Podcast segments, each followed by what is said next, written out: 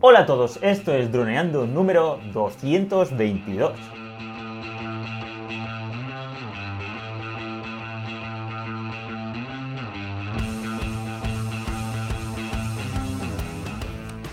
En el programa de hoy vamos a hablar sobre el DJI FPV y las primeras impresiones que hemos tenido volándolo. Pero antes de nada, droneando.info, cursos online para pilotos de drones, aprende fotografía aérea, vídeo aéreo, edición y pilotaje avanzado a través de videotutoriales guiados paso a paso. Hola Calle, ¿cómo estás? Hola Dani, hola chicos, hola a todos. Muy bien, llevamos ya una semana prácticamente, sí, una semana creo yo ya, dándole caña al FPV. Y bueno, queríamos compartir un poco con vosotros también, sabiendo que algunos de los que están en Clubhouse, que como ya sabéis, eh, estamos aquí siempre en Clubhouse, también lo tenéis y también podéis compartir vuestras experiencias. Y bueno, eh, en nuestro caso bastante eh, atractivo porque mm, digamos que hemos ido variando un poco nuestras opiniones según íbamos dando pasos, ¿no? según lo abríamos, según lo montábamos, según tocábamos simulador, según lo volábamos. Así que bueno, hoy charla simplemente comentando un poco punto por punto lo que más nos ha gustado y lo que menos. Pues primero de todo, pues recordar que, para poder acceder a esto, sobre todo a los del podcast, pues lo, solemos compartir tanto en Twitter como en LinkedIn, así que ya sabéis que en droneando.info barra Twitter podéis acceder y seguirnos en nuestro Twitter, y también en LinkedIn, ¿vale? En droneando.info barra LinkedIn, así nos podéis, podéis acceder y podéis acceder también al tema de, Clubhouse y también al podcast, ¿vale? Y bueno, también recordar de que todo el que quiera participar, que sepa que, estamos grabando esto para el podcast, el podcast de Droneando, y que hemos decidido que vamos a hacer una duración de una hora, así que esto terminará en una hora. Así que nada, ¿quieres que empecemos, Calle? Sí, empezamos. Si quieres un poco para poner antecedentes, muchos ya nos conocéis, pero bueno, para los que no, que sepáis que nosotros tenemos experiencia en el mundo de los drones estabilizados, ¿vale? Esto es pues la gama Mavic, la gama, Phantom, etc., ¿no? De ese estilo. Entonces somos, entre comillas, novatos, ¿vale? Yo alguna vez he comentado que hace cinco años sí que tuve un, pelín de experiencia con el FPV, pero entre comillas, básicamente somos novatos en el mundo FPV. Y desde ese punto vamos a aportar nuestra experiencia recibiendo este dron, montándolo, volándolo con los diferentes modos, bueno, un poco también el motion controller, tema baterías y todo eso. Y bueno, pues a hablar un poco de lo que nos ha pasado en los primeros vuelos, eh, las cosas que nos han gustado, las que no. Y bueno, pues a partir de ahí creo que ya podemos entender un poco pues nuestro camino. Pues primero me, gustaría empezar por las sensaciones de, vuelo, que es eso, eh, no sé si os acordaréis que el otro día yo me flipé y dije que iba a poner el modo M enseguida. Y no fue así, ni mucho menos. Me hice caquita enseguida. Cuando solo utilizando el simulador ya, ya vi lo muy complejo que es. Así que solo lo hemos puesto en modo N y en modo S y, la verdad que, es impresionante la velocidad que coge. Vamos, es llevar las gafas y poder pasar entre medio de los árboles, porque estamos aquí en mi casa y tenemos pues árboles frutales y vamos haciendo como si fuera ahí Star Wars pasando entre medio.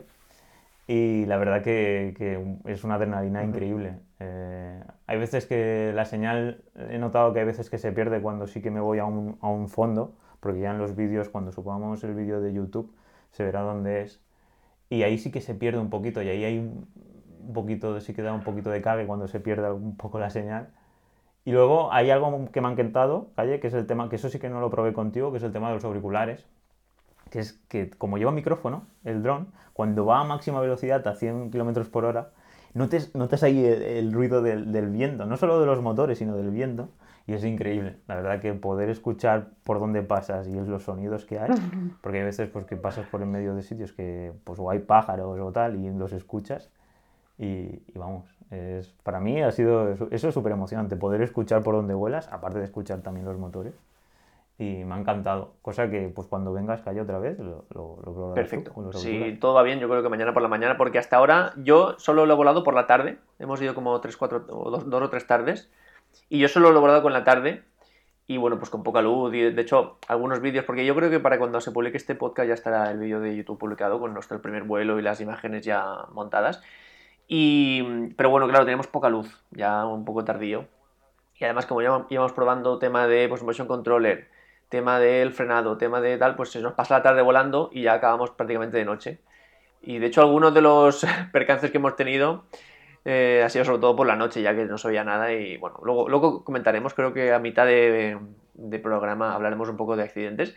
Y bueno, si quieres, los que estáis en la audiencia aquí en Clubhouse, que nos vayan diciendo, bueno, que lo maneje Dani si quiere eso, así no, no mareo. Sí, si alguien quiere participar, sé que José tiene, eh, ya ha recibido su FPV, su DJI FPV, así que si quiere comentarnos algo sobre su experiencia. Hola, buenos días a todos. Bueno, es un poquito, no tengo mucho más que añadir, dentro de lo habéis sintetizado todo muy bien, ¿no? Yo, yo, recibí el FPV un par de días después de vosotros, no he tenido la oportunidad de volarlo tanto, pero sí tengo algunas impresiones. Yo soy bastante crítico un poco con, con la experiencia y con cuatro cositas ¿no? que, que, que, he tenido ahí.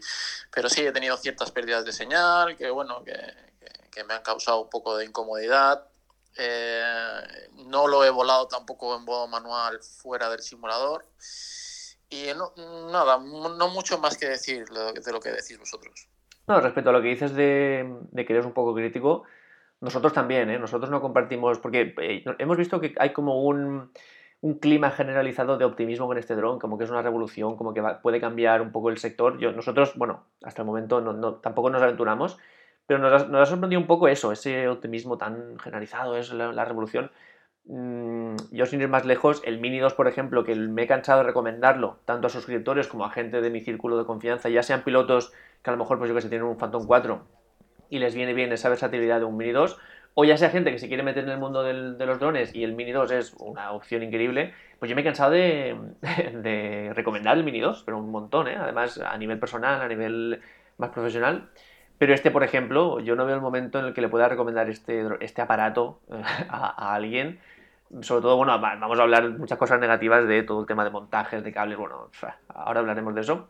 Pero ya digo, yo creo que la mejor forma de sintetizarlo es el Mini 2, me he cansado, nos hemos cansado de recomendarlo y este no creo que lo, se lo recomendemos a nadie. De hecho, nosotros casi que, mira, si quieres ver eh, cosas, pues aquí tienes nuestro canal o, bueno, hablamos y te enseñamos, más que que tú te lo compres porque es muy, muy sencillo que te lo compres, te lleves un chasco, el dron al final se quede siempre en el armario metido, eh, te entre miedo de volarlo y al final son, es bastante dinero que se puede quedar ahí en estático. Totalmente de acuerdo. Quiero decir, eh, vamos a empezar por eso, por las cosas malas, que a ver, es relativo. Si esto te encanta y lo amas, pues yo que tengo el Mavic Mini, que la maletita, pues, ¿qué son? 30 centímetros por 5, y ahí lo llevo todo, las baterías y tal. Y bueno, aquí he tenido que conseguir una caja de naranjas prácticamente para poderlo llevarlo todo, más la silla, más la mesa y, la, y el sitio donde volarlo, porque eso también es importante. Pues por suerte nosotros tenemos acceso al campo de mi familia y podemos volar fácilmente eh, sin ningún tipo de problema y poder cargar baterías, porque es eso, pues calle, cuando viene calle hemos cargado las baterías, bueno, hemos utilizado seis baterías y tenemos un en, enchufe cerca y podemos, pues, mientras se van cargando las baterías vamos utilizando las otras, porque lo bueno es que tardan 40 minutos, 50 minutos en cargarse y va bastante rápido, la verdad. Pero vamos, eh, comparado con, los drones eh, estabilizados no, no, tiene nada que ver y, y es todo pues, pues, muchísimos trastos y sobre todo pues el tema de los cables, tener que tener pues eh, en este caso pues el dispositivo móvil conectado, luego la batería de las gafas, en este caso todas las herramientas para poder en, mo en modo acro si, que si queríamos poder en modo acro en el mando no sé, si empiezo aquí a decir todas las cosas que he puesto, trapos, los filtros, el mando, el controller. Vamos, eh, ahora luego si queréis pongo una foto, por ejemplo, en Facebook de la caja, porque he cambiado de caja, esto Calle no lo sabe. Ahora tengo una caja que es para... Ah, sorpresa. Bueno, para no quitar las hélices ni quitar, porque claro, es eso, para que sea lo más cómodo y lo más rápido parecido a los otros drones, pues he, cogido una, una, caja para, para que, que, sea bastante grande para poder transportarlo todo sin tener que, que desmontarlo. Y entonces, Mm. pues, pues bueno, te hace falta infraestructura, ya. no es como tener un mini o nada de eso. Hemos visto, mientras tanto, los que estáis escuchando en Clubhouse, si queréis levantar la mano y comentar, tengáis el dron o, o no lo tengáis, esto no es, aquí no pedimos carne de nada, podéis levantar y, y comentar, ¿vale? Eh, que por comentar un poco opciones más profesionales, entre comillas, hemos visto opciones, sobre todo en la web PGI, o sea, PGY Tech, que además es una marca que ya hizo filtros para el Mavic Air 2 y el, y el Mini 2. Y ahí ellos han creado, tienen una mochila que es un poco multifunción, pero justamente se les adapta perfecto para llevar bien el FPV. Pero claro, es prácticamente ocupa toda la mochila el FPV, ya poco más podrías añadir. Y luego también tiene un maletín así como una carcasa más, eh, más, bueno, más rígida, no, rígida, de plástico negro rígido. Pues claro, son opciones, la mochila cuesta 200 euros a nivel Europa y la carcasa creo que eran 118. O sea que son opciones de un precio importante. Es buen material, se, bueno, se ve buen material, no lo hemos probado. Pero ya digo que ya son opciones pues que vas añadiendo eh, precio al, al, general, ¿no? A todo lo que estás en marcha. Porque el tema de un 200 euros una mochila, hay que, al final nos sube hasta 2.500 euros. Bueno, menos mal que nos han devuelto el, el DJI Refresh, que eso bajará un poco el precio. Mm. creo que eso lo comentaremos luego. Así que, quiero comentar también, a ver, el Motion Controller, que también lo hemos comprado. Comentar que, vamos, para mí ha sido increíble, quiero decir, lo sensible que es. Eh, yo nunca hubiera imaginado que un mando como parecido al del Scalestric o, o así de pequeño, como el Wiimote, tuviera tanta, tan, pues eso, en este caso tanta sensibilidad y es una pasada poder volarlo con, con el acelerador, con un gatillo acelerador y tener un botón enorme que sea el freno de mano. decir, para mí es una pasada. No sé hay a ti qué te ha parecido, pero vamos, eh, para mí sí eso es que es revolucionario. Sí, mira, aquí tengo que estar de acuerdo, incluso un poco en contra de mi voluntad, porque yo no soy muy fan del motion controller, a mí me gusta el mando porque es lo que yo estoy acostumbrado desde hace seis años. De hecho, bueno, todos los vuelos ya veréis en el vídeo de YouTube, em, que hemos hecho vuelos bastante arriesgados, que esto ah, también quiero hablar de ello. De todos los vídeos que habéis visto en, YouTube, las reviews, no sé si tenéis la misma sensación que nosotros, pero son vuelos poco impactantes. Son vuelos que podríamos hacer prácticamente casi iguales con un Mavic Air 2 en, modo, en el modo este mm, FPV falso que tienen. Y lo mismo con, con drones de este estilo. No hemos visto, eh, sobre todo en las grandes eh, colaboraciones, no hemos visto vuelos impactantes, todos son vuelos a 10, 15, 20 metros, que bueno, vale, está bien, está atractivo, pero vamos, que no es nada que no podíamos hacer con, otros drones normales. Pero bueno, nosotros, como no queríamos eso, hemos arriesgado bastante y hemos conseguido vuelos bastante, bueno, ya lo veréis, eh, a, centímetros de los objetos directamente. Y todo eso lo hemos conseguido con el mando tradicional, con el mando, o sea, bueno, tradicional, el normal que viene, que se parece al de la PS4. Entonces, claro, ya digo, yo no soy muy fan del motion controller, pero tengo que reconocer que te pones ahí con ese mando y con las gafas y bueno, la sensación es, te metes realmente, es, mucho más inmersivo, mucho más intuitivo, mucho más cercano a estar encima del dron que el mando tradicional. Así que, ya digo, yo no soy muy fan, pero tengo que reconocerlo. O sea, es una pasada. Es, la sensación de ir volando con eso es una pasada. Sí, totalmente. A ver, si tienes experiencia en llevar drones, pues obviamente pues es muy diferente. Pero es eso, yo creo que es lo que has dicho tú, que es muy inmersivo, que si nunca has llevado un, nunca has utilizado un, mando de, relacionado con, con, el mundo de los drones y has hecho escaléstrico o algo parecido, pues es mucho más intuitivo y, claro, es eso, es que el giro, pues no sé si habéis visto en DJI que han subido un, vídeo de que el que lo lleva gira y el dron también gira. es, la verdad que tenemos que hacerlo, caña, ese, ese vídeo para mm. redes sociales, que es girando y el, dron también gira. Y me parece increíble, la verdad. Así que no sé si alguien también tiene el motion controller y quiere comentar algo, o si no, pasaríamos ya al simulador en modo M, que, eso ha sido otra, otro tema. Bueno, o hablar un poco del simulador, que, la verdad que es una aplicación hecha en un real, que está, la verdad que está bastante bien, está bastante conseguida y, la verdad que se ve muy bien, solo que el tema de los modos, bueno, sobre todo el modo M, mira, hay alguien que quiere comentar algo, vamos a ver. Ahora. Hola, buenos días a todos. ¿Qué tal? Hola Alexis. Hola. Buenos días. Buenos días. Pues no, ahora que decís del motion control, no, yo no lo tengo, ¿eh? porque no tengo el dron. Pero eh, comentaros, por si no lo sabíais, este, este mando, eh, este mando ya hace cosa de un año, unos droneros en Francia lo sacaron. Y de hecho la sospecha que hay actualmente es de que, han, vendido la, patente del mando, del motion controller, la han vendido a una, a una empresa. Entonces, todo el mundo ya apunta que ha sido DJI que lo ha comprado, ¿no? Qué guay. sí, es, eh, si, si, queréis ya os pasaré el enlace donde podéis ver el vídeo. Está en francés, pero se entiende, se entiende muy bien. Y, y, entonces este mando, ya en, aquella época, hace un año, lo, lo probó un, un, piloto de... Es un piloto de Francia que no sé si lo conocéis, se llama Stéphane Couchou que vuelan muchísimo en, en, en FPV. Bueno, él es, videógrafo, hace vídeos, hace, hace películas y hace vídeos espectaculares en, en FPV. Y él en aquella época ya probó el mando y ahora lo tiene y lo ha vuelto a probar, ¿no? Y él comenta, él comenta que el mando va muy bien, pero que para hacer vuelos arriesgados y de precisión que no le sirve, ¿no? Que va muy bien para para un poquito jugar con el dron, pero el, mando normal es mucho más preciso. Es decir, que si quieres pasar eh, rápidamente por, cerca de sitios y hacer vídeos más, más impactantes, al final sí o sí necesitas utilizar el mando normal. Es lo que él comenta. Sí, sí, totalmente de acuerdo. Justamente es lo que comentaba Calle, que eh, nosotros, eh, si te muteas, Alex, ay, genial, que hay un invernadero justamente para los nísperos y Calle lo primero que hizo fue entrar dentro y pasar por entre medio de los árboles y luego salir por otra parte. Entonces eso con el, con el motion controller era prácticamente imposible.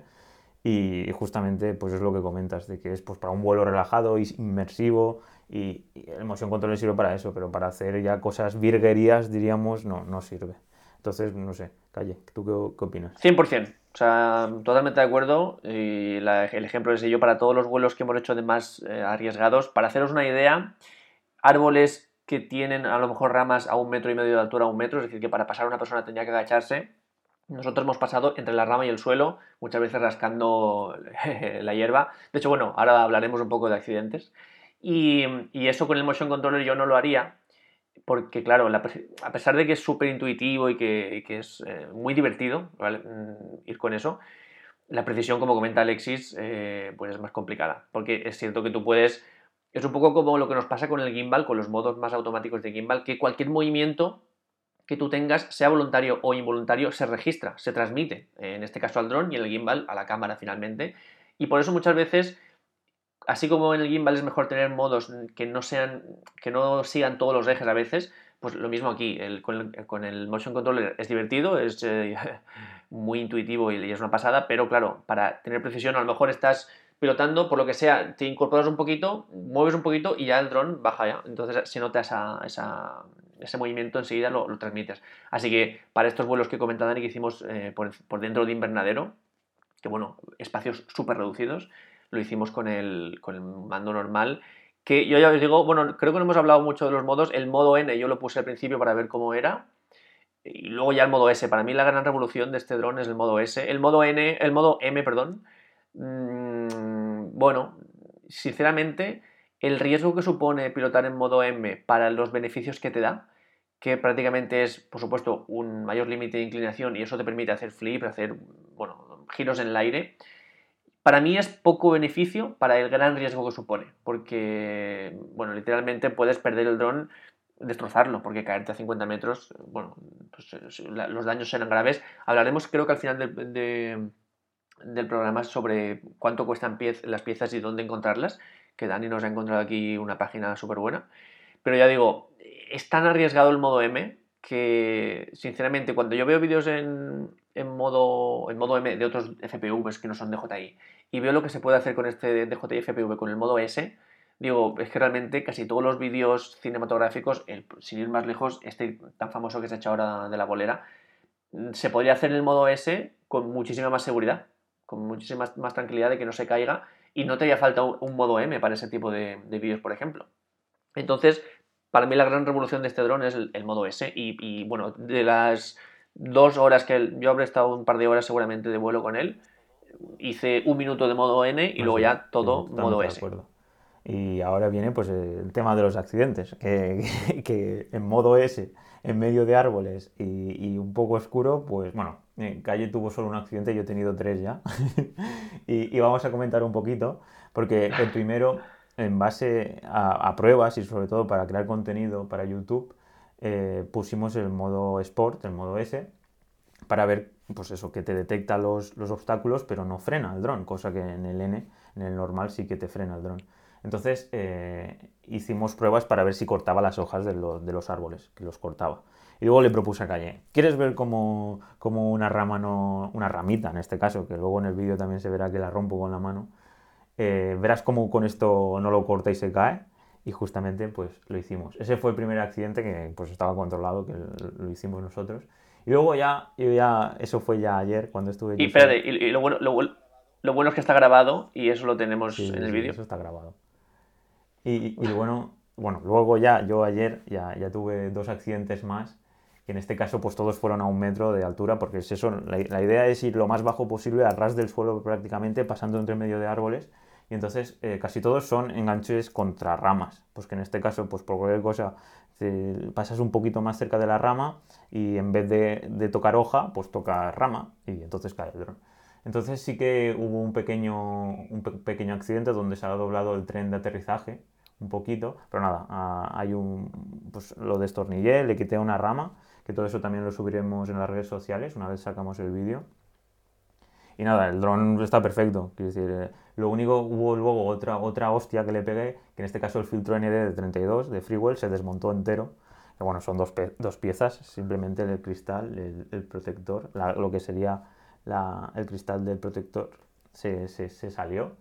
Pero bueno, fue la verdad que, que bastante guay, porque ahí sí que iba muy rápido, iba a 70-80 en medio de los árboles y, y, me descuidé un segundo y, y, el dron se fue. Vamos, que se enganchó en una rama y cuatro metros más adelante apareció el dron. Así que la verdad que, que, en ese aspecto es increíble lo que puedes hacer con estos drones comparado con los pues con el Mini 2, con el, con el Phantom o bueno, con los estabilizados. Y es una adrenalina increíble ir a ras del suelo va ahí cortando, en este caso, pues hierba y, tal, y, y, y, todo el dron de color verde prácticamente. que eso, sí que es cierto lo que os he dicho, que llevo un, un, un trapo para limpiarlo cada vez que, que, pues eso, que se cae o que, o que cortan muchas hojas o que cortan mucha hierba, porque la verdad que está súper guay. Y, y, nada, Calle, cuenta tú tu experiencia que tú también tuviste, pero bueno, lo tuyo es diferente, lo tuyo no era de día. Entonces... Bueno, yo nosotros lo que hicimos fue ir de menos a más, pero teniendo en cuenta que íbamos a ir a más, sí o sí, porque no queremos tener, para nosotros, hacer una review de este dron, que la haremos seguramente en un par de, la semana que viene o la siguiente, y no llevarlo al límite, no, no, hacer cosas que un poco marquen un poco la diferencia, es perder el, tiempo y sobre todo el dinero, porque lo hemos comprado para, para tener una, una experiencia diferente a lo que nos ofrecen los, los Mavic, por ejemplo, o bueno, los Phantom, ¿no? Entonces, bueno, empezamos un poco más, más flojo. Yo, a partir de ver cómo partían las, las hojas como si nada, porque el drone ni se inmuta, ya supe que podíamos meterlo en el invernadero, porque al principio teníamos dudas, ¿no? A ver, porque claro, un invernadero, pues ya sabéis cómo es, eh, con techo, con los árboles, con muy poco espacio, y con, sobre todo, las entradas y salidas son muy estrechas. Entonces, bueno, hay cables por en medio, pero yo al ver ya cómo cortaba las, hojas ya tuve más, más confianza. Y bueno, a partir de ahí ya hemos hecho como un circuito entrando y saliendo siempre por el invernadero. ¿Y qué pasa? Que ya el último día que estuve, eh, teníamos, el reto era hacerlo, pero a, a más velocidad, ir a, a, un ritmo más fuerte. Y al final, bueno, ya tú te metes en las gafas, no te das cuenta de que se hace de noche, pero se está haciendo de noche. Y, claro, bueno, pues le dimos caña con el modo Sport y de hecho he revisando las imágenes para ver qué es lo que falló y simplemente pues iba, íbamos a centímetros del suelo. De hecho, la, hierba se, ve como la vas cortando con, con el. O sea, iba el en, en, prácticamente como una alfombra. Y bueno, en un momento dado pasamos por debajo de un árbol, subimos un poquito el dron y tropezamos con una rama y digamos que por el techo del, del y ya pues para abajo. Y bueno, Desperfectos fue, se rayó un poco la carcasa, que eso es lo de menos porque además de que cuesta muy poquito vienen un par en el kit lo que sí que un poco la pata, no, entendemos muy bien, en una parte muy interna de la pata, algo complicado, pero bueno, eh, se, hizo, también un rayajo. Y bueno, eh, lo que tenemos claro es que este dron es para um, estrellarlo, es muy complicado eh, aprender a ir en bici si no te caes un par de veces. Pues es muy complicado eh, pilotar un dron de este estilo con imágenes espectaculares si no lo estrellamos varias veces. De hecho, no es por. Es que ya digo, estoy muy sorprendido por el tipo de imágenes que, que hay en, de los canales grandes en YouTube. De, son muy conservadoras, muy de. El, el dron a, a, 15 metros, pues son cosas que se pueden hacer con casi cualquier dron. Nosotros vamos a traer unas imágenes bastante diferentes a todo eso. Y bueno, pues mmm, también esperar un poco vuestro feedback y ver que si os gustan, si no, si queréis más retos, porque esto es un dron de retos, de emociones. Que nos digáis, mira, pues que, llevadlo aquí, pasarlo por allí, y nosotros pues nos va a doler, nos va a doler un poco menos teniendo en cuenta que tenemos claro que es para estrellarlos. Sí, totalmente de acuerdo. Y cuando hablemos pues de las piezas, que, que, es algo de comprar piezas, pues ya veremos que también hay que mentalizarse, que, que esto, pues que si quieres sacarle el máximo partido y hacer contenido audiovisual interesante y sobre todo también, también hay que pensar de que, bueno, nosotros todo esto lo enfocamos a nivel profesional para, para crear contenido audiovisual de calidad y contar historias, pero también la parte de diversión, de hobby. Es decir, a mí ya me está empezando... Al principio no tenía ninguna expectativa porque a mí esto ya lo veo como más un trabajo, no como pues, un hobby. Pero ayer que estuve yo solo, eh, tenía ganas, ya empezaba a coger el gustillo y a ir súper rápido entre medio de los árboles y, la verdad que, que, molaba, molaba muchísimo la adrenalina y, y, eso es pues, ah, bueno, a mí, bueno, Calle y yo nos conocemos mucho, los demás pues, a mí me encanta competir, vamos, soy súper competitivo, ya cuando vamos a hacer karts, karting y todo esto me encanta.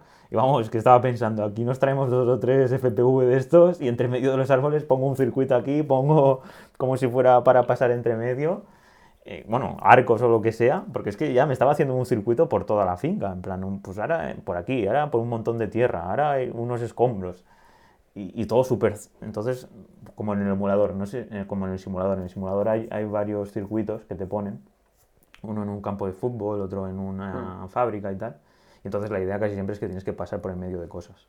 Entonces estaba pensando, hostia, esto estaría guay todo Calle y yo aquí compitiendo. Bueno, Calle y yo y tenemos un amigo que se llama Alex, que es súper competitivo. Y bueno, casi todos cuando vamos a hacer, vamos nueve o diez amigos a correr en karts, y aquello es una pasada, pues yo digo, hostia, esto, esto estaría muy guay.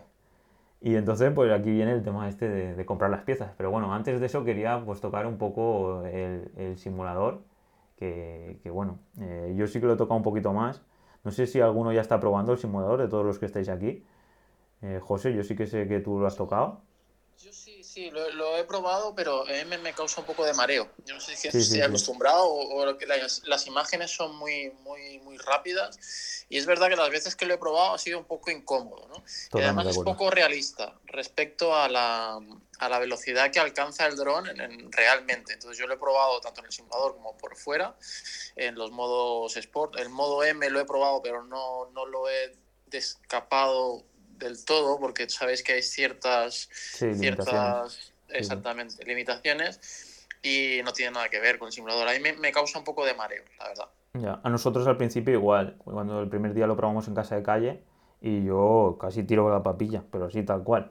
Y, y cuando vine ya a casa ya me lo monté, me puse en el salón, me, me mentalicé, vale, tal, entonces ya que lo subí al Instagram, entonces ahí en el sofá acostado, ya cuando estás en modo M y empiezas a hacer flips y todo eso, y porque es que yo tengo tendencia a girar la cabeza. Cuando ya empiezo a dar muchas vueltas, y digo, muevo la cabeza. Entonces ahí ya, ya no me mareo. Pero el dron me cae enseguida. Entonces tengo que subirlo a 300 metros el dron en el simulador para que no me caiga cuando empiezo a hacer cosas raras en modo M. Entonces, si la idea que Calle y yo tenemos llevarlo a medio metro del suelo, pues imagínate para llevarlo en modo M a medio metro del suelo. Eso es lo que digo, que el riesgo que supone el, modo M, el modo acro, para el poco beneficio de más que te da respecto al modo S, nos parece un riesgo demasiado. Mm, prácticamente estaríamos recogiendo el, dron del suelo cada dos minutos. Entonces, bueno, yo por comentar un poco el tema del simulador, eh, pasó eso, vino Dani a mi casa, aquí al estudio que veis en los vídeos, y se puso, creo que empezó él con el simulador. Y, bueno, para empezar, él directamente se fue al modo M. En el modo M hay como cinco pasos que te dicen, pues poco a poco porque es complicado. Primero te dicen, eh, número uno, despegar. Número dos, aterrizar, tal. Y Dani dijo, yo al, paso cinco, que pone circuito o carrera o no sé qué. Y bueno, pues literalmente al, segundo dos, el dron en el suelo. Y, entonces ya se fue a, a, modo libre y a los cinco o seis minutos ya se estaba mareando Dani. Y yo que aún no había probado el, simulador, estaba pensando, ahí este Dani pobre que no tiene experiencia, se, nos ha mareado enseguida, no ha durado ni cinco minutos, el pobre le cuesta más, ¿no? Pensando, ahora lo cogeré yo y lo terminaré al segundo, al minuto dos, ya seré un maestro en esto. Y efectivamente me puse el simulador y a los cinco minutos, mareado también, pero que nos quedamos los dos aquí en las sillas mirándonos las caras, como diciendo, si nos levantamos es para ir a la serie prácticamente porque nos dejó totalmente caos el, el simulador. No sé si es un poco también por lo que comentas, José, que tú pones, por ejemplo, el, eh, bueno, cualquier modo a máxima velocidad, en el simulador parece que vayas parado, mm, comparado con lo que luego ves en la, realidad, como bien comenta José. Y luego, ¿qué es eso? Eh, las imágenes son un poco, no sé, como muy, muy potentes y el problema es cuando tú empiezas a girar la cabeza, aunque sea mínimamente, y la imagen no gira, evidentemente, porque eso gira con el mando. Y bueno, nos dejó totalmente caos hasta el punto de preocuparnos bastante. De hecho, cuando el primer día era bastante factible devolver el dron, prácticamente estaba encima de la mesa. Y, luego, por suerte, sé que decir que volándolo en la realidad, en el mundo real, no marea tanto. Ahora si quieres, José, nos comentas tú cómo lo, la percepción que tienes, pero bueno, no, a nosotros en modo real, volándolo, no hemos tenido problemas. Sí que es cierto que cansa bastante, sobre todo cuando estás, la ventaja que hemos tenido nosotros de poder estar quemando baterías una detrás de otra, que este es uno de los puntos negativos que tiene el dron. Si tú te compras este dron con una sola batería, o solo con tres en total, con el, con el Combo, y te vas a un sitio con toda la parafernalia que, que supone, lo despegas quemas enseguida la batería o las tres baterías y tienes que volverte, la curva de aprendizaje es bastante más lenta. Ya de normal en un FPV es lenta, pues aquí si tienes que ir eh, de a poquito, pues eh, va a ser muchísimo más lenta. Nosotros, por suerte, y, esto es algo que sí que recomendamos, un lugar en el que haya un punto de luz para que tú puedas ir quemando baterías una tras de otra y así sí, así la curva de aprendizaje nosotros en apenas dos, tres horas de vuelo ya hemos visto mucha diferencia entre nuestro primer vuelo y, los actuales, ¿no? Entonces, eso sí que es súper importante. Y bueno, José, si quieres, coméntanos tú a dónde has tenido que ir, si te has tenido que ir muy lejos, cómo manejas el tema de las baterías, cómo el simulador, todo eso. Accidentes también, a ver cómo vas. No, no, bueno, accidentes no, porque, porque soy muy cauto, ¿no? Entonces, totalmente de acuerdo con lo que decís, ¿no? Yo, eh, el tema del simulador me ha dejado un poco eh, las mismas sensaciones que os ha dejado un poquito a vosotros. Creo que yo lo achaco un poquito al tema de las imágenes, el tipo de imagen que es, ¿no? El tipo, no sé si es la pixelación o cómo se mueve, que es verdad que te marea ciertamente un poco más. En la realidad no es así. En la realidad es totalmente un vuelo más fluido y tal, y la verdad es que no, no tuve ningún tipo de mareos. Yo me fui a un campo muy abierto, yo, yo tuve la, la, ocasión de compartir ciertas imágenes con, con, compañeros y tal, muy abierto, en, el que pude alcanzar la máxima velocidad en muchos metros para ver cómo funcionaba y tal. Es verdad que las baterías me duraron muchísimo menos porque les exigí mucho más y también lo hice fuera de lo que es un, fuera de edificios y fuera de gente, como, como es evidente. ¿no? Y bueno, las sensaciones fueron muy buenas en vuelo, pero, pero es verdad que el simulador pues, me ha dejado un poco más chafado como a vosotros.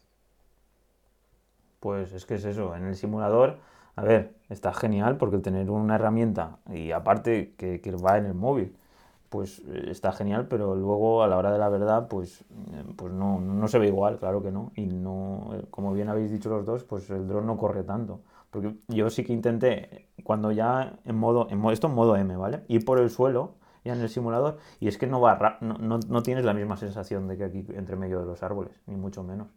Y es eso, es lo que decís, yo con, con las gafas, en medio del terreno o en, en, en, vuelo real, no, no me he mareado en ningún momento. Y eso que sí que hay veces que giro la cabeza y tal, pero, pero no, no, no me he mareado.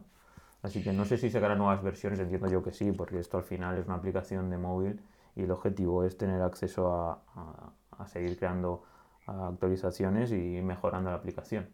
Y bueno, no sé si el hecho de haber utilizado un Real, pues no sé, al final es un motor gráfico de los más utilizados a nivel mundial y bueno, no creo que afecte mucho. No sé si en Android ya lo van a sacar o qué, porque eso también es otro, otro tema, tener que tener un iPhone para poder hacer simulador, es un poco por parte de JI. Aunque no hay problema, pero que me parece curioso que no hayan sacado para, para Android cuando simplemente es exportar eh, la APK, la aplicación. Pero bueno, eso ya lo hablaremos, porque Jesús aquí abajo es iOS developer como yo, así que no sé, no, no creo que, que, entre porque está trabajando. Pero bueno, eso ya es otro tema. No sé si... Yo por comentar un poco así rápidamente lo que ha dicho Cayetano, me parece lo ideal. Me parece una idea excelente, lo que es tener un punto de luz y quemar las baterías fuera. Además que te va a dar mucha más versatilidad y vas a, vas a encontrar que, que, vas a mejorar tu vuelo muchísimo más. Y me parece una, una, idea excelente. Sí, sí, eso pues bueno. Pero no sé si será algo accesible para todo el mundo. Pero bueno, sí, obviamente eso es lo, lo ideal, tener electricidad alrededor. Puede que a lo mejor con baterías... Mira, Jesús, a ver qué dice. Puede que con baterías externas eh, pudieras cargar y no, hace, no, te falta un punto de luz. Pero vamos, no, no sabría. Porque claro, nosotros porque tenemos aquí al lado pues, pues una zona para, con enchufes. Pero si no, un generador eléctrico. Otra opción es esa. A lo mejor un generador eléctrico. Muy buenas. Hola Jesús, ¿qué tal? Hola Jesús. Pues, lo que comentáis de las baterías es cierto, cuando, si tenéis un punto de electricidad va a ser lo mejor que pueda pasar. Pero claro, algo que hay que tener en cuenta comparado con el FPV tradicional es el coste de las baterías. Hay gente que sí que hay gente que incluso se compra baterías de coche para en el campo de vuelo ir cargando, que sería lo que describíais vosotros de tener un punto de electricidad. Pero claro, del coste de 150 euros de una batería de DJ al coste de una batería de un FPV tradicional, que son unos 20 euros, no vas con tres a volar sueles ir mínimo como muy poco con 5 y por lo general la gente lleva 10 baterías fácilmente, incluso más. Entonces... Ya, está claro. Es, es, una cosa por otra, es decir, tenéis un coste que os da también unos minutos más, pero por otro lado, pues no puedes llevar tantas baterías probablemente tan fácilmente. Claro, es que con el coste, 150, aunque con el vuela más te salen a 130, pero vamos, son 279 el pack de las dos baterías con el extensor este que, sirve para cargar tres baterías a la hora, al mismo momento. Pero sí, bueno, a ver, ya, las verás, sí, supongo, que, es que son muy diferentes, ¿eh? Se, notan de muchísima calidad y son Lipo S6.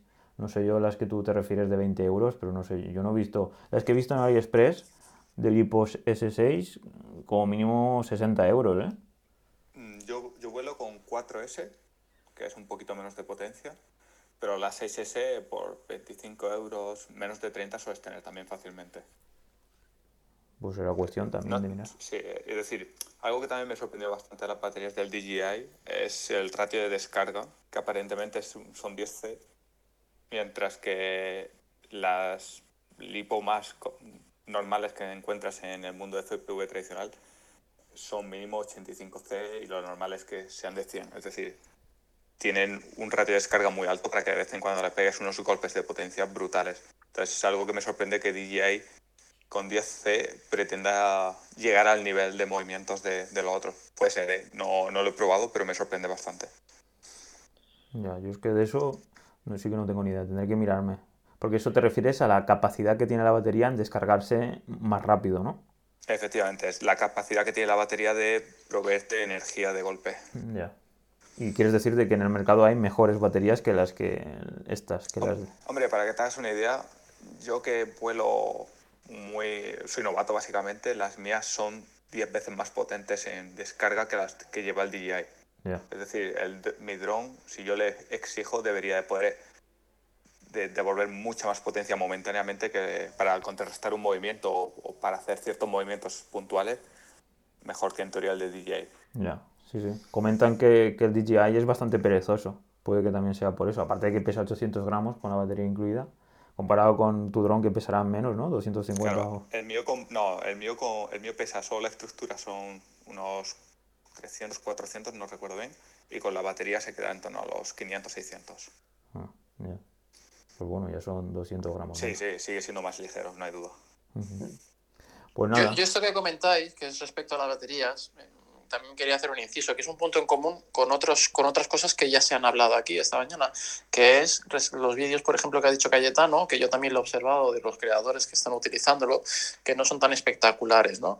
Entonces yo quiero, yo quiero decir, mi punto de vista es que los que han utilizado ese, ese dron, eh, que son, por ejemplo, los creadores de contenido que, que están acostumbrados a tener un dron estabilizado, no han hecho grandes vídeos porque a lo mejor no tienen el conocimiento de vuelo. Y los que han utilizado el DJI, que sí tienen ese conocimiento, como los que pilotos de FPV, hay que tener en cuenta que este dron es más perezoso y que no tiene esa potencia que está, que está aquí comentando Jesús, ¿no? Entonces quizás eso sí que sea un punto en común con las dos cosas. Pues seguro, sí, sí, totalmente de acuerdo.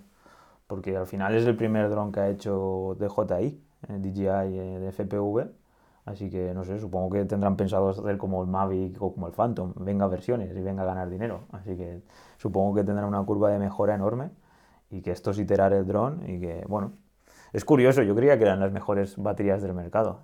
Entiendo yo que luego está el concepto de inteligente, que es algo que sí que Calle me ha comentado, de que la gran diferencia está en que se cargan solas, de que no tienen peligro y que por eso pues valen lo que valen, 150 euros. Aparte, obviamente, de que es un producto pues como Apple y que todos somos conscientes de que una batería o un producto de, este tipo de marcas pues suele ser más caro que si vas a AliExpress o que si compras algo, una batería externa de Xiaomi.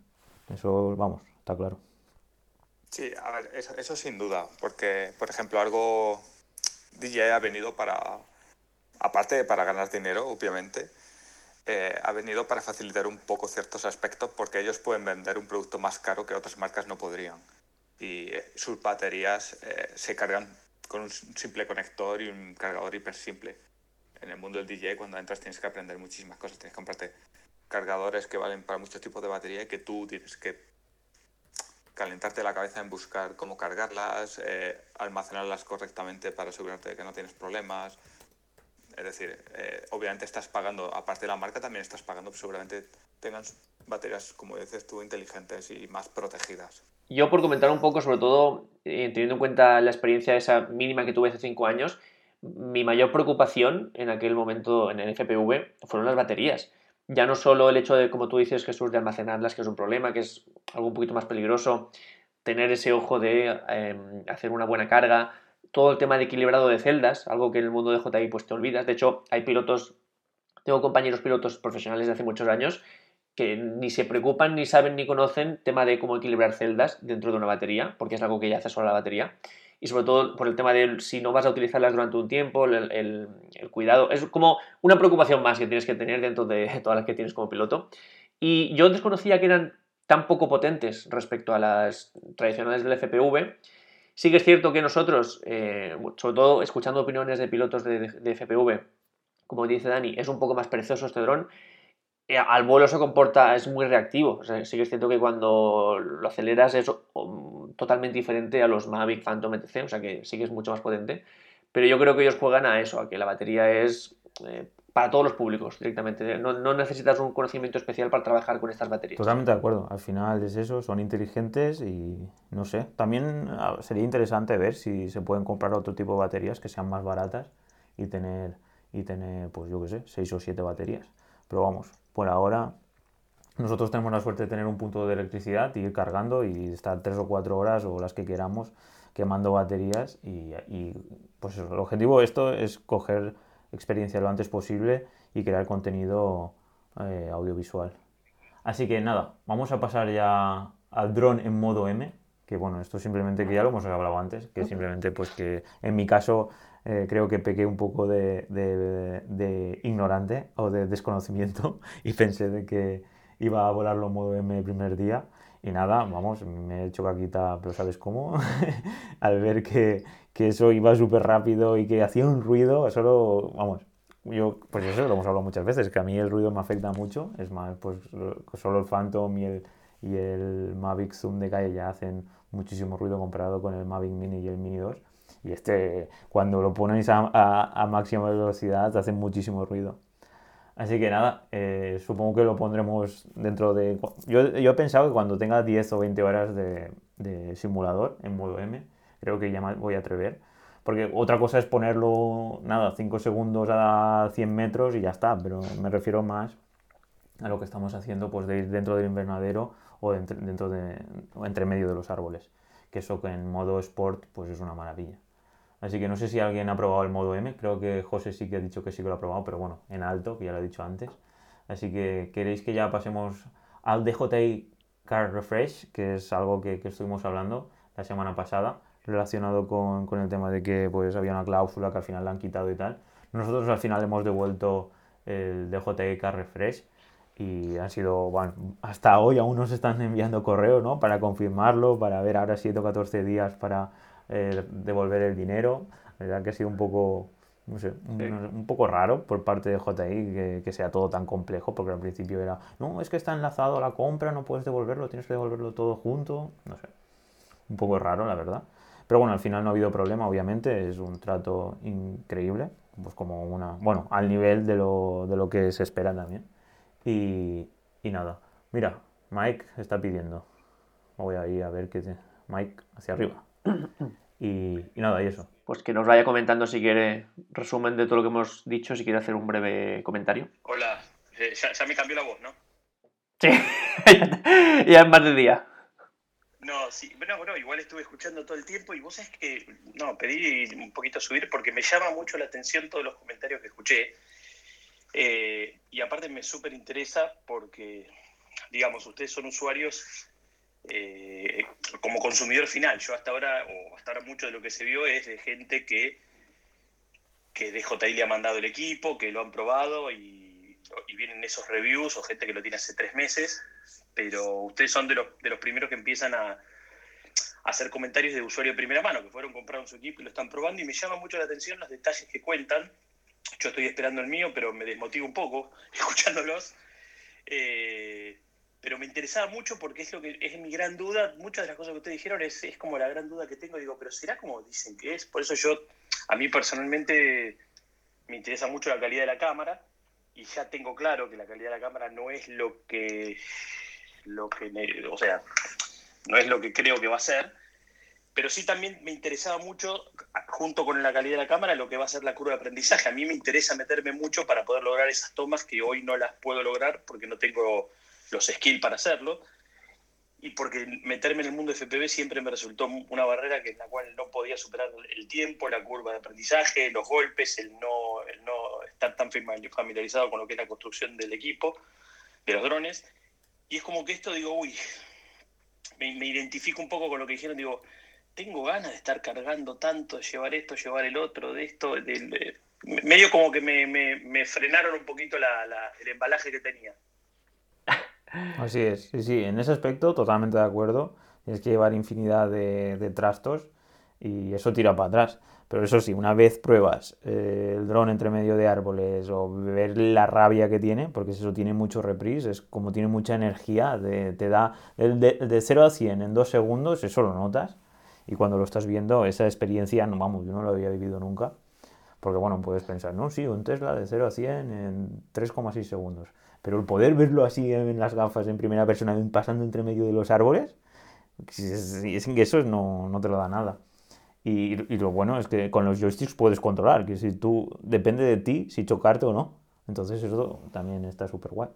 Entonces yo creo que sí que te va a encantar. Es cierto pues que tienen, pues, comparado con los estabilizados, pues sí que es un trasto, claro que sí. Es que es diferente, es que no, no es ni el mismo enfoque, porque Calle y yo lo estamos hablando de ir a hacer aventuras, ¿no? Nuestro, este tipo de contenido que creamos de ir a hacer aventuras, pues tenemos que mentalizarnos a que vamos a hacer alguna toma con el FPV, pero pasando entre medio de algún arco o algo así. No, no para crear contenido audiovisual de alta calidad, para eso pues tenemos o el Mini 2 o el Zoom o el Phantom, pero vamos, esto es pues para crear tomas o escenas de, de totalmente diferentes a las que podemos hacer ahora con, con, con el Phantom, eh, perdón, con, con los, do- do- con los drones estabilizados. Mm. Vos decís, vos decís que en seis meses no llego a hacer las tomas como las que pone DJI en sus videos de promo. Sí, sí, sí, no, mira, yo, yo soy de los, de los más críticos, bueno, era de los más escépticos antes de, de com- de tenerlo en las manos, sobre todo porque había estas reviews que, que digo, joder, parece, que hayan descubierto como una cosa nueva, súper importante, yo creo que no es así, pero bueno, vamos a verlo, que es un poco lo que te quiero animar a ti. Por mucho que nosotros digamos y hagamos, eh, fíjate de ti mismo cuando lo tengas y cuando lo experimentes, esa es la mejor opinión que vas a tener, la tuya propia, tu experiencia. Respecto a lo que dices de hacer mm, tomas de estas, supongo que te refieres, por, por ejemplo, a este vídeo que tú también compartiste de la bolera en- de noche.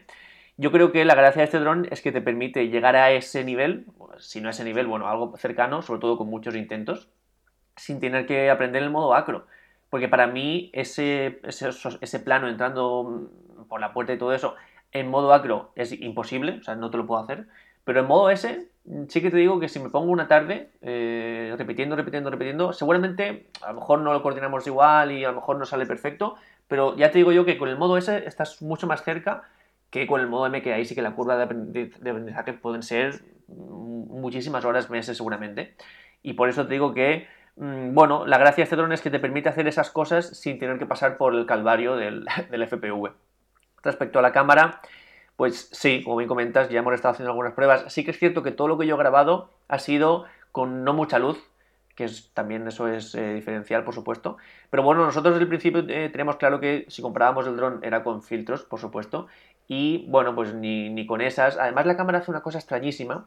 Bueno, de temas de definición ya se han visto vídeos que no es lo mismo que el, que el Mavic Air 2, por ejemplo, es un poco peor. Sí que es cierto que la calidad de colores me gusta bastante, sobre todo tema de verdes, que yo con el verde siempre tengo un problema con los drones, bueno, con los Mavic y tal, no me gusta cómo sacan el verde. Aquí el verde es una cosa un poco más natural que sí que me agrada más. Y hace una cosa muy, muy extrañísima que me voy a poner un poco técnico, pero que me ha sorprendido un montón. Y es que, claro, el modo auto en este dron eh, sí que es un poco más aconsejable que en otros, sobre todo cuando estamos entrando en sitios en los que cambia la luz, porque no puedes estar cambiando el shutter speed ni nada por el estilo, tienes que irte al modo auto sí o sí. ¿Qué pasa? Que sobre todo estos planos que hacíamos nosotros metiéndonos en el invernadero, que estábamos luz diurna fuera y dentro luz diurna pero más oscura, poníamos el modo auto y yo me fijaba que la cámara hace una cosa extrañísima, que es que, por una parte, te sube el ISO, porque le falta luz, ¿vale? Entonces sube el ISO a 500, 600, ya perdemos calidad de imagen. Y por otra, el shutter speed también lo sube, que es un poco como ir en dirección contraria, porque en teoría deberías de abrir el shutter speed para que entre más luz y luego el ISO para reforzarlo. Pues hace como las dos cosas en dirección opuesta. Sube el ISO y sube el shutter speed. Con lo que, claro, al, cerrar más el obturador le hace falta más luz y, sube más el ISO. Y entonces es como una cosa extrañísima. La calidad al final es. Eh, cuando se pone a 800 de ISO y el shutter speed a 1 partido 500, la calidad es mala directamente. O sea, mala, mala. Cualquier móvil graba mejores imágenes que eso. No sé por qué lo hace. No sé si es que tiene miedo de que las imágenes se queden un poco como que nos pasemos de obturación abierta, que no creo, sería más tan fácil como poner un límite y ya está. Pero el resultado final es que cuando vemos las imágenes, o se trabaja con mucha luz y filtros ND, o como empieza a subir el ISO y a cerrar el obturador, que es lo que hace a la vez, sí que la calidad se va, vamos, a, los mínimos prácticamente publicables en cualquier red social. Eh, así que bueno, pues sí, sabemos que tenemos una, Y bueno, sobre todo el tema de los FPS. En este dron no tener 24 FPS es un crimen, porque si bien nosotros, por ejemplo, con los Mini 2, por ejemplo, cuando teníamos 30 eh, FPS, ahí sí que puedes jugar a hacerlo más fluido, un poquito de cámara lenta para que la imagen sea mucho más fluida. Aquí lo que quieres es transmitir velocidad, no quieres fluidez, quieres pasar por el lado de un árbol y que el árbol se vea borroso, que se quede temblando de lo que tú has pasado por ahí. Y los 24 FPS son fundamentales porque necesitamos eso, pocos frames, em, tener la velocidad de obturación correcta para que se desenfoque por movimiento y es extrañísimo que no esté, yo creo que sí o sí lo tienen que poner en una actualización de firmware tarde o temprano. Y claro, pues si juntamos eso y lo del lo que hemos dicho del shutter speed, pues claro, la, imagen no es la mejor del mundo, eso está claro. Ahora, el shutter speed yo quiero pensar en breve, en alguna actualización, van a poder hacer que se pueda cambiar aunque sea del control. Porque hoy entiendo que el shutter speed vos tenés que hacer casi una expedición de menú por la gafa, ¿no? Hay que dar como cinco botones para entrar al menú cambias el shutter speed y luego lo peor, que es lo que nos ha pasado muchas veces, que a lo mejor yo cogía las gafas, eh, ponía los settings de grabación, se la pasaba a Dani y Dani dice, ¿dónde tengo aquí el punto y, la altura? Y claro, tiene que volver atrás cinco veces otra vez el mismo botón para poder ver el menú de vuelo, o sea que sí que mm, no, es accesible. Por eso digo que me lo tengo que tomar con soda y decir, bueno, este es un dron en el cual voy a poder meterme en el mundo de FPV, voy a poder aprender, quiero pensar... Eh, eh, a, pilotar en FPV y, después, bueno, vendrán las actualizaciones. Y aparte, bueno, ustedes lo deben saber, eh, DJI en abril está sacando un dron nuevo que, que para mí va a ser un híbrido, va a ser un Mavic con funciones de FPV, así que ¿viste? hay veces como que decir, bueno, ¿y si esperamos un poquito más? Es una decisión complicada. Eh, dejadme lanzar una idea, porque igual la limitación que decís de la cámara eh, igual no acaba yéndose, porque pensad que al fin y al cabo esa cámara también se tiene que usar para transmitir en tiempo real la imagen que veis, no solo para grabar el vídeo doméstico o profesional que queréis mostrar. Entonces igual eso implica limitaciones para poder transmitir una imagen eficiente y sin delay para, para no liarla y estampar el drone. No sé, es decir, es una idea que tengo, que al fin y al cabo usar una sola cámara, una sola lente para ambas funciones igual también aplica limitaciones totalmente. Eso es algo que también podía pasarnos con el Inspire 2, creo que era. Que teníamos, perdón, con el Inspire 1 y ya con el Inspire 2 eh, corrigieron, que tenías una para pilotar y otra para grabar. Aquí tenemos el problema de que necesitamos ver eh, por una parte y luego grabar, que esto es algo que también nos pasó. Yo tuve que hacer un plano más oscuro de lo que necesitaba para, eh, para ver, con el objetivo de que luego se viera bien en, la grabación. Esto es algo que tenemos que tener en cuenta que seguramente muchas veces nos pase.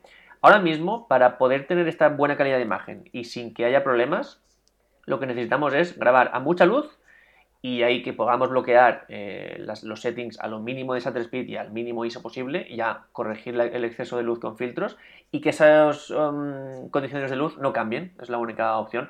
Porque a mí Yo entiendo que tienen que hacer eh, actualizaciones de firmware, pero a mí hacer mmm, cábalas y planificaciones en base a que hagan una actualización de firmware no me parece correcto. Yo tengo que trabajar con las herramientas que tenemos hoy en día y ahora mismo pues esa es la única Pues sí, forma que, encuentro, vamos. Supongo que, vamos, es software. Tener 24 fotogramas no, no creo que... Si tienes 60, simplemente por, por software tienes una nueva opción y, y- y que puedas ponerlo. Y por lo que comenta Jesús, pues sí, es cierto de que el objetivo es que vaya lo más rápido a las, a las gafas, pero vamos, el hecho de que tengas 24 fotogramas, pues es- puede que te lleguen menos fotogramas a las gafas, pero no sé yo hasta qué punto mm, eso te afectará, porque luego tú puedes poner o bajo a latencia o alta latencia. Que yo, por ejemplo, ahora, cuando una vez me pegué la, la tercera hostia, el tercer accidente, lo bajé a, la- a baja latencia y se nota. Porque creo que son 24 milisegundos contra, contra no sé si qué latencia tenía en, en HD, en la buena calidad. Y vamos, tengo entendido que en, en- en- otros tipos de FPV la latencia es mucho más baja, 2 milisegundos. Quiere decir que la latencia de, de las del FPV de DJI es bastante alta. Entonces no sé yo, al final... Sí, yo creo que se refiere un poco a la exposición, que muchas veces nosotros para ver necesitaremos que la imagen esté un poco quemada, pero luego no querremos eso en la grabación final, porque querremos que esté bien expuesto. Y si tuviéramos dos cámaras, podríamos tener la de pilotar sobreexpuesta, porque nos daría igual, y la de grabar bien expuesta, para que luego ya en postproducción eh, tuviéramos la libertad. Y ahora, como solo tenemos una, pues no, tenemos que muchas veces o bien quemar la imagen para poder ver bien, o ver un poquito peor, que es lo que nos ha tocado hacer alguna vez, para que esa imagen final tenga un poco más de calidad. Entiendo. Pues nada, ya estamos en la recta final del programa. No sé si comentar rápidamente el tema de comprar las piezas, que al final esto pues es la, la página web de JI. En la descripción del podcast lo pondremos. Sí, Y- comenta si quieres, nada. Simplemente comentar de que el dron nuevo, que decir que eso también nos hemos mentalizado, vale 719 euros, que si los tampamos, los reventamos, pues va a ser un precio que tampoco es carísimo para los 2.000 euros que, que hemos invertido. Y bueno, la cámara, por ejemplo, que es una de las zonas más, más sensibles, vale 139 euros. Y algo que no me ha gustado, que es el tema de que no hay para reparar los brazos, que tienes que enviárselo a DJI. En este caso, quiero recordar que Rafa Ocon o bueno, algún youtuber relacionado con, con el mundo dron también ha hecho, ha enviado su dron a reparar y le ha costado 100 dólares que la reparación de un brazo. Así que no, no es tan caro. Así que lo que estuvimos hablando la semana pasada de tener el DJI Car Refresh más pagar luego los 219 euros o no sé cuánto dinero era para que te repararan la primera vez el dron, pues que prácticamente no vale la pena teniendo este tipo de precios. Y algo interesante son unos brazos que hemos estado, bueno, que, que José ya me lo comentó hace bastante tiempo y también Cayo y yo lo- los vimos, que valen 20 euros y lo que hacen es que, que fortalecen un poco los brazos, que también es interesante tenerlos. Y para finalizar, un cable de alimentación para las gafas, sobre todo para el simulador, cuando estás haciendo simulador en el sofá, para no ir gastando la batería, pues sería interesante tener un cable que, que fuera, eh, pues en este caso nosotros utilizamos el de router mientras salimos del paso, pero hay uno que, que en este caso que en la tienda oficial de JI por 9 euros tienes un cable USB a, en este caso al coaxial que le hace falta a las gafas de, de DJI, que pues eso, pues es uno como si fuera un cargador que es redondo, que es el de los routers o de infinidad de, de- de electrodomésticos de consumo, tienen ese, ese tipo de clavija.